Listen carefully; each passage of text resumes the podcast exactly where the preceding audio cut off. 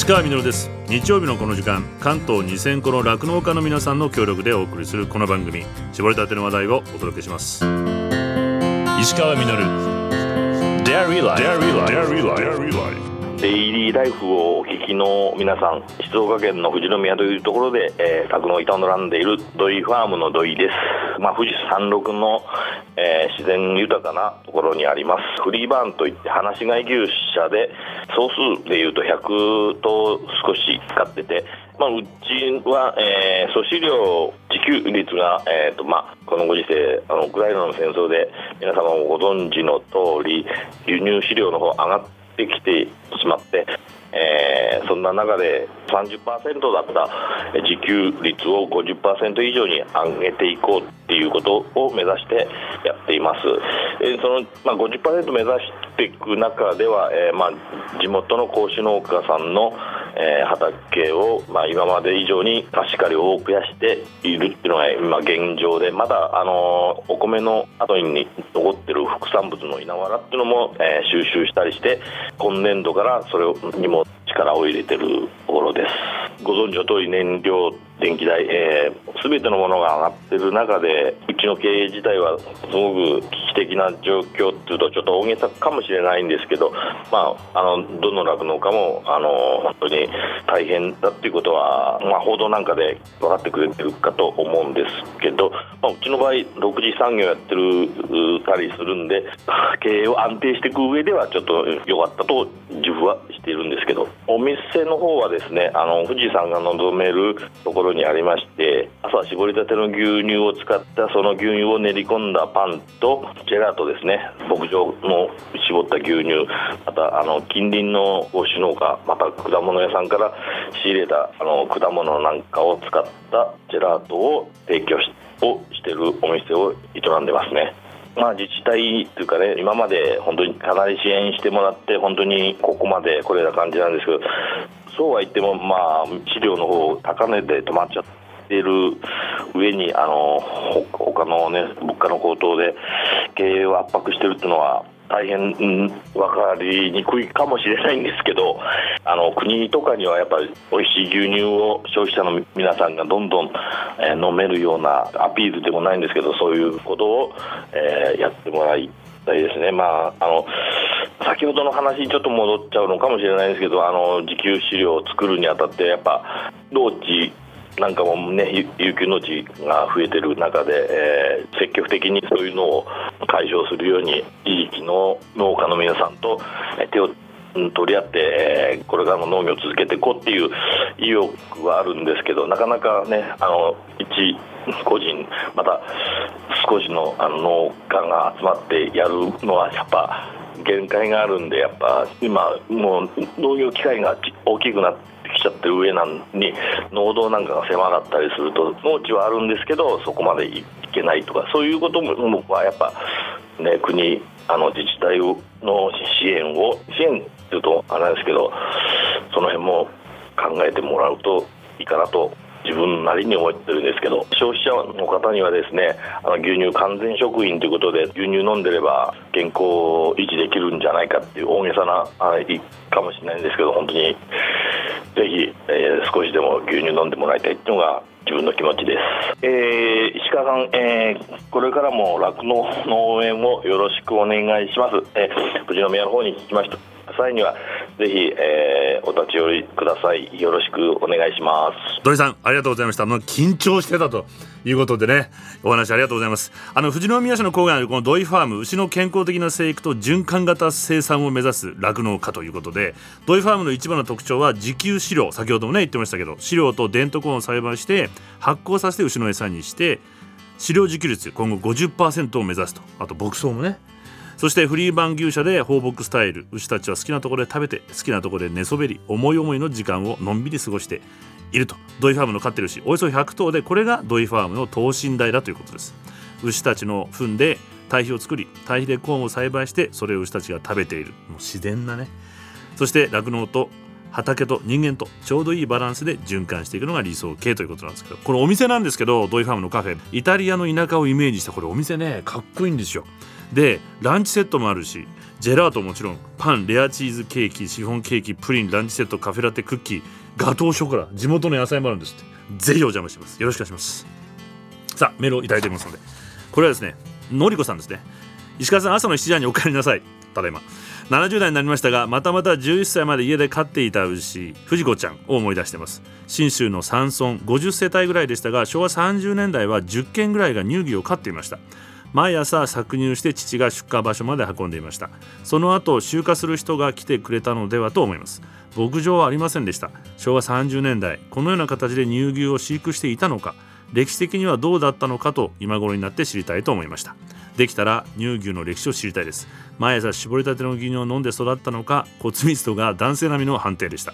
友人たちが膝痛に悩んでいましたが大丈夫です。牛乳のおかげでしょう藤子ちゃんのおかげです。ねこの謎をこれから解いていきたいと思うんですけど長年の。まずこう歴史をぐーっと振り返るとこの番組に来てくれたですね帯広畜産大学の平田正宏さんという人が本を出してまして「人とミルクの1万年」という本を出してます。もう振り返りすぎなんですけど氷河期が終わって約1万年ぐらい前西アジアでこのミルク文化っていうのは搾乳文化ね始まったと。で興味深いのは人類がこう農耕によって繁栄したというのは知っていたんですけども実はこうした牧畜によって旅をできるようになって移動することができるようになって世界中に人類が広がってきっかけにもなったという考え方があるそうです。牧畜これミルクの文化も例えばこう西アジアで始まってアーリア人とともに中東からインドへ渡っていたというルートとゲルマン人とともに中央ヨーロッパを通って北ヨーロッパに広がっていったという2つのルートがあったというロマンがあるんですけど、まあ、日本へは実はこうなんとですね紀元前400年弥生時代の遺跡から家畜の牛の骨が発見されています。どうやら中国などからの渡来人が持ち込んだのではないかというふうに言われてるんですけど牛乳、まあ、から作ったものが正式にこう伝えられたのは飛鳥時代で百済からの福城という帰化人が皇徳天皇に祖というものを献上したのが初めて。この祖は牛乳を煮詰めた練乳のようなものです。でこの祖から作られるチーズのようなものがめちゃめちゃ美味しい醍醐ということであまりの美味しさにこの醍醐味という言葉の元になったそうです。でこの近代酪農発祥の地は千葉県で八代将軍吉宗が1727年に白牛白牛3頭を輸入して千葉県峰岡で飼育。牛乳を煮詰めて作った白牛酪というのが身分の高い人の需要競争剤とか栄養食品。で今でもね峰岡豆腐というのがデザートとしてあるそうです。で一般的な牛乳の酪農業発祥の地は神奈川の横浜で1863年前田留吉という人がオランダ人ペローから搾乳や処理を学んで初の牛乳を販売してまあ横浜ですかね外国人も多かったのでこのメールののりこさんのおっしゃるやっとこう昭和30年代なんですけども高度経済成長期に入って需要が増えた時期です。でもともと農家が畑作と同時に1頭2頭と飼っていました。ところがこれ需要がどんどん高まったのでそれに応えて牛を増やして酪農家に転身する人がこの時期増えました。で僕が番組で訪れる牧場のほとんどは大体おじいさんひいおじいさんがこの時に始めたというパターンが多いです。なので正解ですのりこさん。この時期そうだったんです。そして、まあ、もう一つのパターンであるのがもともとはもう本当に荒れ地で農作物が取れない、まあ、ここに入植して開拓したというパターン。でこれが清里とか那須なんかそうでしたよね、まあ、そこで牛を飼ったことで逆に堆肥ができて土壌改良ができて高原野菜もできるようになっていったという歴史もあるということなんですけども、まあ、こうした畑作業の傍らとかあるいは開拓によって各家族が切り開いてきた歴史の結果こうした酪農がね今でもあるんですけどもこの今の酪農じゃ今そしてこれからどんな状況かというと変化の時代を迎えているのが現状です。まあ、後継者不足経営難そして一部国の政策などで集約化大規模化法人化を推奨されています。もう確かにですね食料安定供給のために大規模農場も必要です。でもこう他の農業でも同じなんですけども一箇所に集約して単一栽培生産をすると効率はいいんですけども土地への負荷環境負荷が大きくあるいは災害気候変動への柔軟性がなくなります。こうしたことに対して小規模の家族型の農業は規模が小さいゆえに対応力が高いレジリエンスが高いというふうに言われてます、まあ、さっきのね土井さんのとこもそうですけども飼料が高くなった自分のところで作るかじゃあ6次化してジェラート作るかみたいな風にいろんな変化対応ができます。こうした小規模そして大規模の生産地の多様性が大事だということで、まあ、こうした流れの中国連はこうした地域に根ざした小規模家族型農業を守ろうと2019年28年を家族農業の10年と定めてキャンペーンをしています。小規模家族型農業は持続可能な食料生産だからです。こうした農業は土地に根ざしていて細心の注意を払って土地を利用する。なぜなら彼らにとっては先祖から受け継いでるし農業は利益を優先したり投資の対象であったりするものではなくて文化でありアイデンティティであり次世代に引き継ぐものだからです。長期的視野を持って環境負荷をかけず土地をうまく利用する方法を心得ている達人だということなのでこうした家族的な農地からねもう牛乳ができてもう餌を作ってジェラートができてパンができてもちろん牛乳もできる。こうした文化をね守っていきたいというふうに思います。次のメールちょっと行ってみたいと思います。こういうのが歴史になってるんですけど。のりこさんそこ立ち会ってたわけですよね。次はこれはるみさんですね。おはようございます。日曜の放送が少し繰り下がったおかげで朝食をとりながらゆっくり聞けるようになりました。ありがとうございます。先週も声の出演をなさっていましたが立山の須藤牧場さんのジャージー牛乳がずっと飲んでみたかったのですがなかなか機会に恵まれず今週の月曜日やっと購入できました。牧場の方にお邪魔したかったのですが友人との旅行中に牧場体験を提案しましたが却下。海岸沿いのドライブ中に寄った渚の駅立山に須藤牧場の牛乳が売っていてその場で飲むために小さいボトルとお土産に大きいボトル2本購入。濃くてとても美味しかったです。お土産に渡した家族も喜んでくれて大満足でした。11月に牧場にカフェができるそうなので今度は牧場の方にお邪魔したいです。デイリーライフを聞いていると酪農家さんの厳しい状況や酪農家さんたちの工夫や苦労も伝わってきます。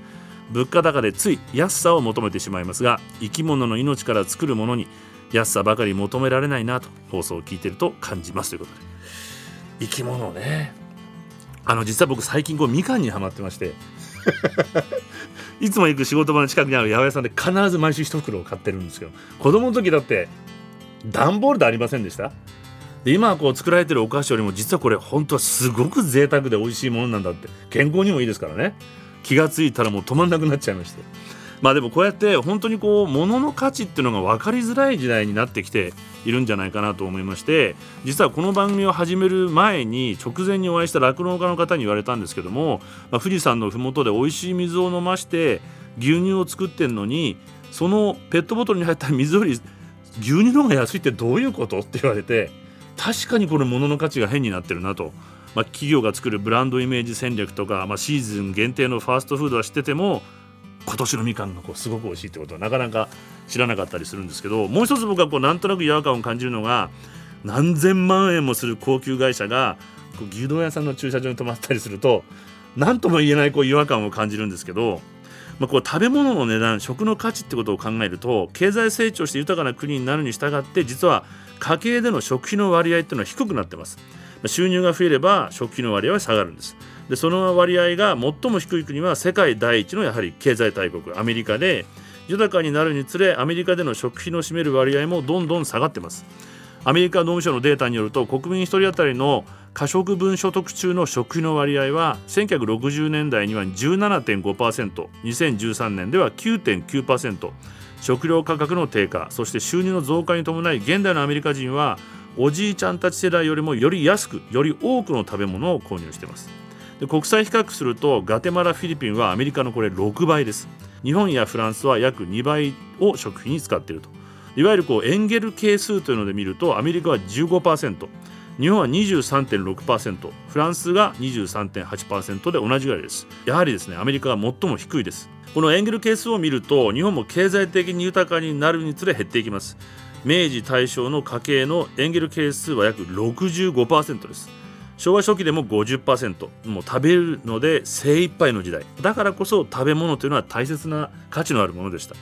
エンゲル係数の理想は20%とされているそうなんですけども20%台に入ったのは1980年でやっと29%です。でここ数年は23%から25%ぐらいに落ち着いている本当に豊かな国になったんですけどもこれあくまでこれ自分の感覚ですけどやっぱり振り返ってみると80年代あたりから食への意識がこう変わり始めたような気がします。初めてこう焼肉の食べ放題なんていうのも言ったのもこの頃でしたし、まあ、この頃ですねコンビニとかファーストフード店がどんどん浸透してきました、まあ、当時はビフテキなんていうね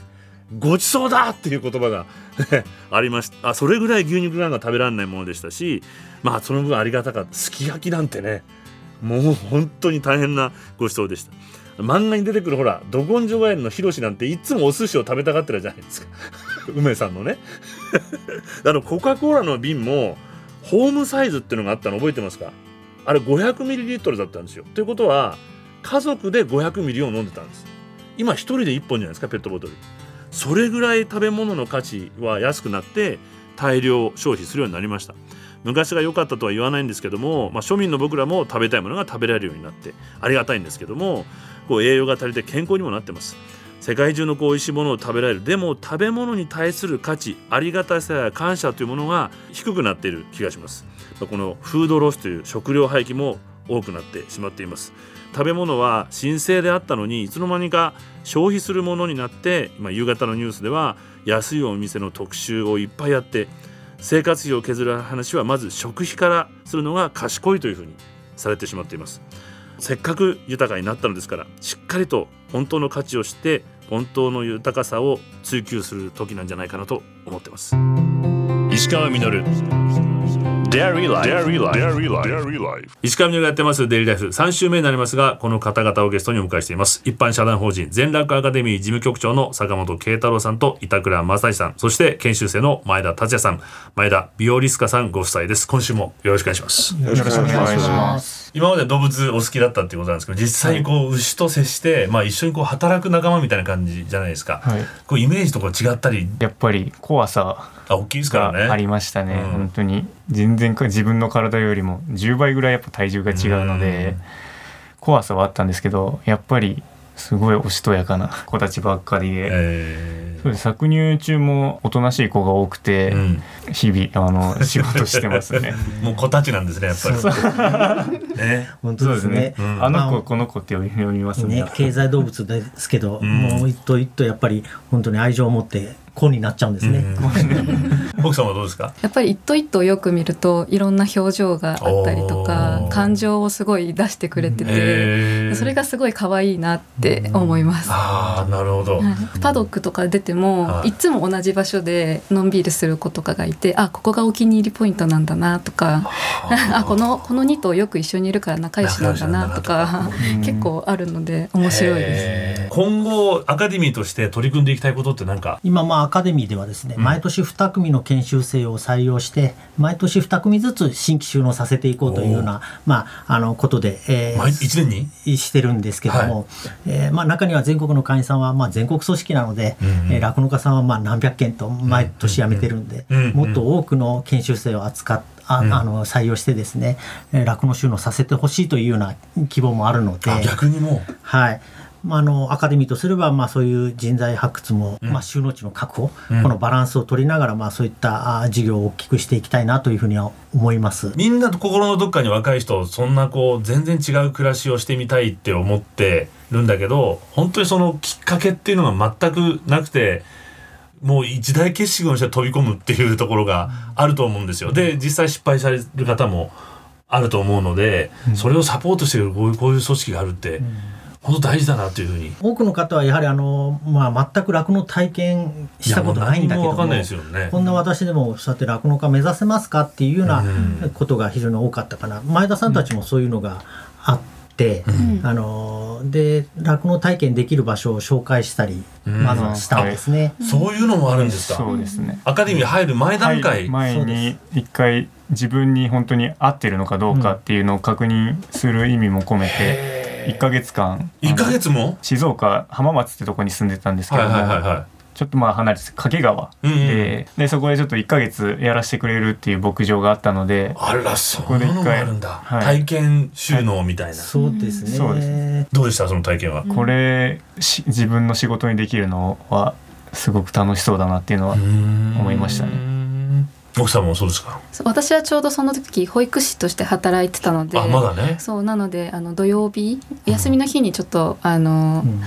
研修をさせていただいたんですけどもうすごい楽しかったのを覚えてます。あそう、はい、実際あの坂本さんはこうやられててよかったなと思われる時どういう時ですか？今回9月1日で、はい、第1号が誕生しましたけども、はいはい、まあ、今生き生きとしながら酪農経営やってる、うん、この先が私もずっと楽しみですしでその卒業した彼もですねこのアカデミーの研修生をまた預かって、えー、自分で育成にも携わりたいと。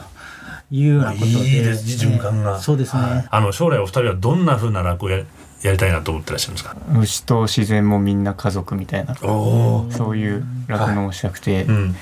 まあ、もちろん経営なんで商売なんですけども、うん、やっぱ牛だったり自然生き物なので、うんうんそういうものを大切にしていく心っていうのは常に持っていきたいと思ってて。奥様はどうですか？どんな酪農情勢になっても耐えられるような経営をするためにこう自給飼料生産だったりとか放牧を取り入れていきたいって思っていてであと仕事も家族の時間もしっかりと保障できて、ゆとりのある酪農家になりたいなって思ってます。まあこういうふうにね 夢を持って、えーね、我々のところに来てくれたことをこちらも本当に嬉しく思いますよね。うん、まあ、我々だけじゃなく本当にあのね酪農家さん酪農に携わる業界の人たちもね、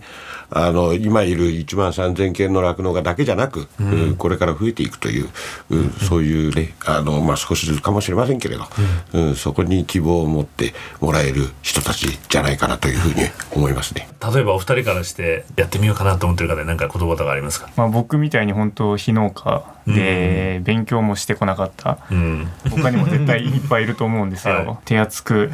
サポートしてくれる場所もあるので、うん。本当人生一度きりしかないんで思い切って、ぜひ全楽アカデミー来てください。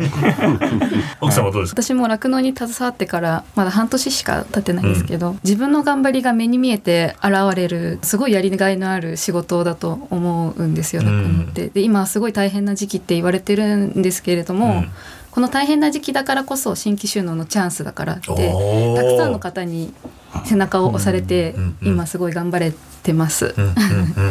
あの逆に今酪農やられてる方いないか？まだ数ヶ月の 新米ですけども酪農、家高齢化も進んでてどんどん離農も進んでるんですけど、まあ本当に僕たちみたいな、新規収納酪農家心を目指している方もうたくさんいると思うんで一緒に頑張っていきたいと。日本の酪農を支えていきたいというふうに思っております。ありがとうございます奥さんは何かありますか？まだまだひよっこな私たちですが これからもたくさん酪農について学んであの酪農を支えられるような人になれるように頑張ります。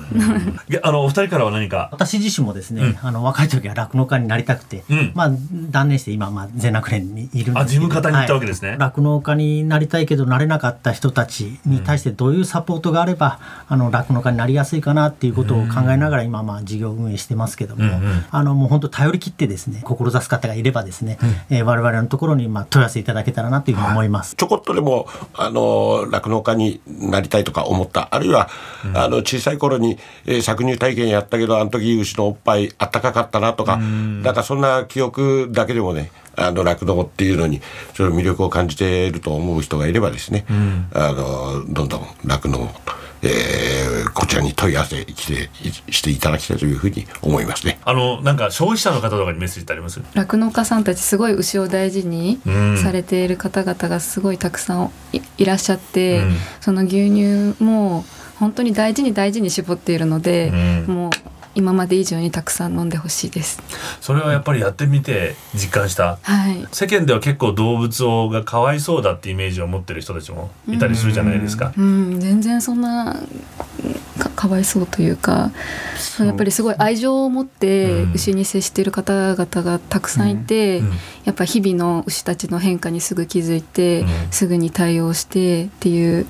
観察眼をすごい持たれてる。まあよりいい牧場にしようっって考えられる探求心とかもすごい持たれてる方が多いのでやっぱ牧場に対しても牛に対しても真剣に取り組んでる方々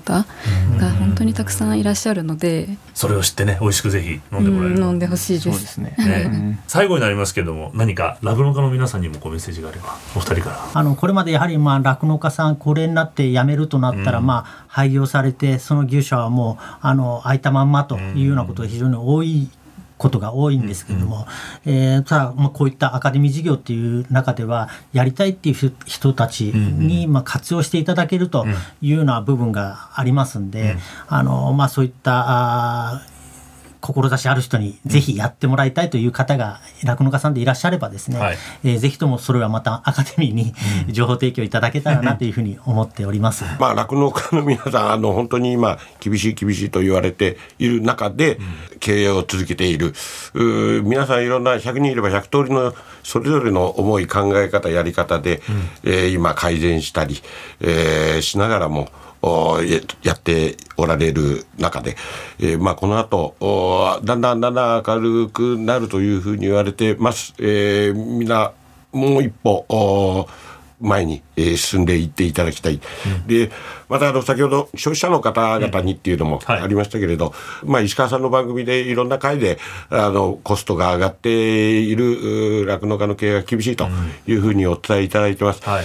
で、まあそういったところで今、あの、まあ去年今年と入荷が上がって、うん、で、店頭に並んでる牛乳乳製品の価格も上がってます。うんでもまあ皆さんの消費者の食卓にですね、牛乳や乳製品、ヨーグルト、バター、えー、こういったものがですね、毎日あの安定して、え、お届けできるのは酪農家さんがあってこそなわけでありまして、で酪農家さんも皆さん、えー、消費者の食卓に毎日、えー、安安全安心な新鮮な乳製品を届けるために、えー、経営しておられます、えー、消費者の方も酪農家さんの苦労を理解していただいて、えー、毎日、えー、安全安心なあ牛乳乳製品を食べていただきたいというふうに思います、うん、ありがとうございます。まだまだお聞きしたいことが尽きないんですが時間となってしまいました。石川稔デイリーライフ一般社団法人全楽アカデミー事務局長の坂本慶太郎さんと板倉正二さんそして研修生の前田達也さん前田ビオリスカさんご夫妻をお迎えしました。3週にわたりありがとうございます。ありがとうございました。石川稔 Dairy Life. Dairy Life. Dairy Life. 石川稔がやってまいりましたデイリーライフこの番組では皆さんからのメッセージをお待ちしております。メールアドレスはミルクアットマーク tbs.co.jp です。採用させていただいた方にはミルクジャパンのオリジナルグッズと番組ステッカーをプレゼントさせていただいています。番組公式ツイッターもあります。ハッシュタグミルク954をつけて投稿してみてください全酪アカデミーねお話伺ったんですけども全国の酪農家さんの支援で成り立っています、まあ、あるいはこう慣れなかった人の経験も生かされていると。いうことで、まあ、その気持ちに応えるかのように若い前田さんが日本の酪農を支えていきたいというふうにねおっしゃっていました。ふと思い出したんですけども東日本大震災の後にですね石巻専修大学というのが被災した若者に学費を減免する被災者スカラシップっていうのを設けたんですね。その時の学長さんの言葉っていうのは僕は心に残っていて彼が言ってたんですけども過酷な災害にあった学生たちこそ社会に出て活躍してほしい。学費を減免してでも彼彼女らを卒業させる責務が私たちにはあります。なぜなら彼彼女らが社会に出た時必ずや辛い立場にある人たちの側に立つことができるようになるからです。社会の上層を要領よく立ち回って生きるような人ではなくギリシャ神話のアトラスのように社会の歪みや問題に真正面から取り組み下から社会の屋台骨を支える存在こそがこれからの日本には必要。私たちはそういう若者を育み支えていきたいという言っていたんですけど。志を持った若い人たちというのはいっぱいいると思います。それを支える頼れる大人でありたいなというふうに思いました。石川稔デイリーライフ。この番組は関東2000個の酪農家関東生乳関連の提供でお送りしました。石川稔。Dairy Life